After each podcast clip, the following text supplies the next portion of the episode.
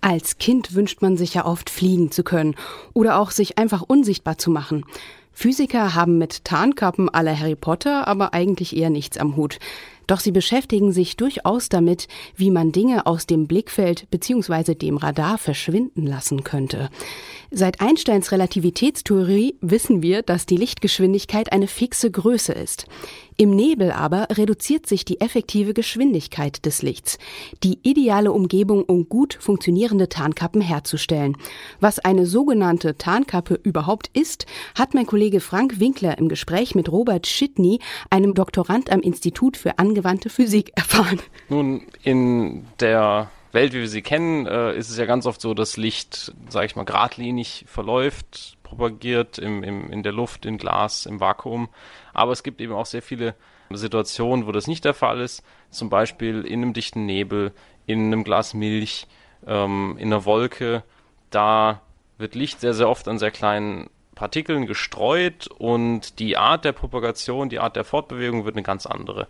Und äh, wir haben eine Methode gefunden, wie man dort eine Tarnkappe bauen kann. Und wenn ich Tarnkappe höre, denke ich als erstes irgendwie an den Helden Siegfried im Nibelungenlied. Ist es denn damit irgendwie vergleichbar? Ja, also Tarnkappe heißt in der Tat, dass man Dinge nicht mehr detektieren kann. Das muss nicht unbedingt für Licht sein, also für das Sehen. Äh, das gibt's auch inzwischen zum Beispiel für Schall in der Akustik oder auch für mechanische Wellen. Aber im Prinzip geht es genau darum, es geht darum, Sachen undetektierbar zu machen, Sachen zu verstecken. Und warum will man sie denn verstecken? Das ist in erster Linie, um zu zeigen, dass es möglich ist. Diese Idee ist natürlich sehr alt und, und irgendwo ein Menschheitstraum und die Forschung versucht einfach zu schauen, wie weit können wir denn da hinkommen? Ist das möglich und wenn ja, in welcher Form? Wer hat daran jetzt alles mitgearbeitet? Gut, die Tarnkappenforschung als solche ist schon ein bisschen älter. Das ging 2006 los, äh, wo das erstmals theoretisch betrachtet wurde. Und seitdem haben sich natürlich sehr, sehr, sehr viele äh, Forscher daran beteiligt. Wir haben jetzt in erster Linie einfach den Schritt gemacht äh, hin zu solchen diffusiven Medien, also sowas wie, wie Nebel oder Wolken. Und daran waren hier äh, vier Leute aus der Gruppe von Professor Martin Wegner am KIT beteiligt. Wenn Sie sagen, ähm, die Tarnkappe für den Nebel ist es dann quasi wirklich optisch sichtbar und inwiefern kann man sich das dann vorstellen, wie dann so ein Prozess dann abläuft, um dann diese Tarnkappe aufzulegen?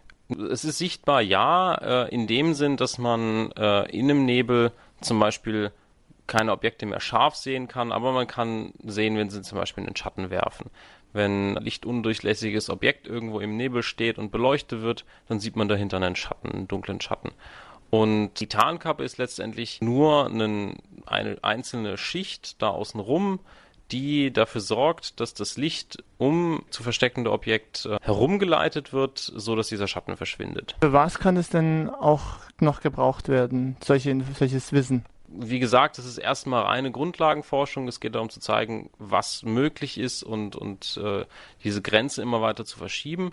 Eine praktische Anwendung ist uns in den Sinn gekommen, wenn man mal an äh, Milchglasscheiben im Badezimmer denkt und daran, dass man äh, als Einbruchssicherung irgendwelche Metallstäbe vorm Fenster haben kann, dann äh, kann man jetzt mit diesem Wissen könnte man die, diese Stäbe, diese Metallstäbe einfach in die Scheibe integrieren, mit so einer Tarnkappenschicht umhüllen und hätte dann homogen helle Milchglasfenster im Bad, die quasi eine integrierte Einbruchssicherung haben. Wie lange haben Sie jetzt dafür geforscht? Das Ganze ging relativ schnell. Das Ganze baut auf auf äh, vorherigen Experimenten ähm, für Tarnkappen in der Wärmeleitung und ähm, das Ganze hat ich würde sagen, etwa ein gutes halbes Jahr gedauert. Wie sehen Sie jetzt auch für die Zukunft noch weiteres, was man äh, in dieser Richtung noch entwickeln kann bzw. forschen kann? Oder ist es somit irgendwo einfach bewiesen und dabei bleibt es nun?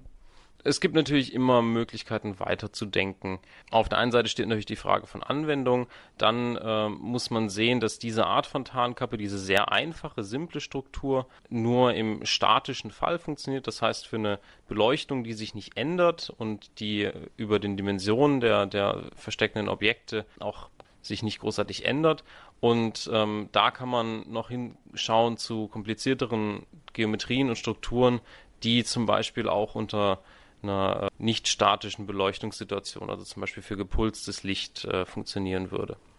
Bekamen Sie irgendwo finanzielle Mittel für diese Forschung? Das ist Förderung von der DFG, das sind Drittmittel von der Deutschen Forschungsgesellschaft. Was ist sonst auch noch weiter ähm, Ihr Bereich, in dem Sie hier arbeiten? Ich beschäftige mich in erster Linie mit ähm, Tarnkappen, die jenseits der sage ich mal, äh, Maxwell-Optik liegen, im Bereich von mechanischen Tarnkappen, im Bereich von Wärmeleitung und jetzt eben dieser Lichtdiffusion. Sind Sie soweit dann eigentlich auch zufrieden mit der, mit der Entwicklung? Ja, wir, wir und, und natürlich auch sehr viele andere Forscher weltweit ähm, zeigen immer wieder, dass die, die Grenze von dem, was machbar ist, äh, verschiebbar ist. Es gibt immer wieder neue, sehr, sehr interessante Konzepte und ich denke, dass wir damit auch einen ganz guten Teil dazu beigetragen haben.